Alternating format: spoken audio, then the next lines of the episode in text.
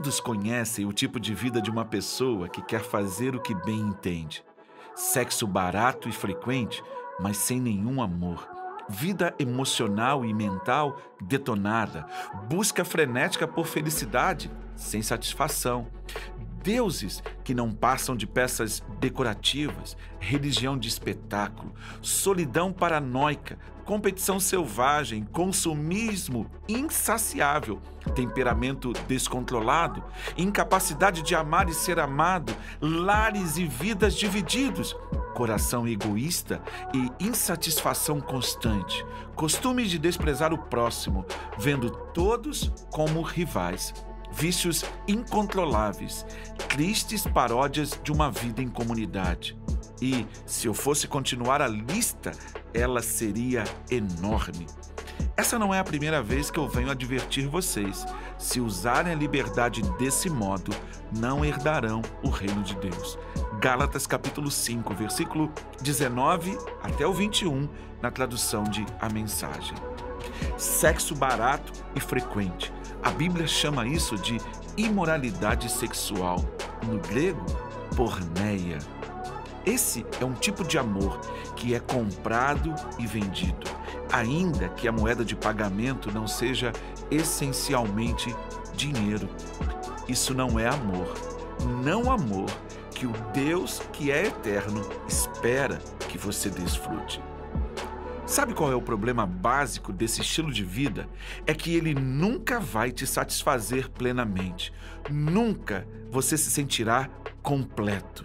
Quando você entra nesse tipo de vida, a pessoa com quem esse tipo de amor é experimentado não é uma pessoa de verdade. Na realidade, ela é considerada um objeto. Um dia desses, eu falei, falei com vocês sobre coisificação das pessoas. É isso, fazer com que as pessoas se tornem em nossos relacionamentos um objeto é um erro grosseiro. Homem e mulher estavam nus e não se envergonhavam. Havia uma unidade completa, um amor integral. Sexo barato e frequente imoralidade sexual, porneia, revela um tipo de relacionamento onde um pode ser comprado e vendido, logo pode ser descartado. Isso é correr atrás do vento. É uma vida vazia de significação. Nunca vai te satisfazer. É hora de uma virada de vida. É hora de uma mudança de página. O mundo pós-moderno, nessa hiperatividade em que vivemos. Nós estamos nos assemelhando em muito ao mundo greco-romano, onde sexo e barato e frequente tornaram-se um costume, uma prática recorrente.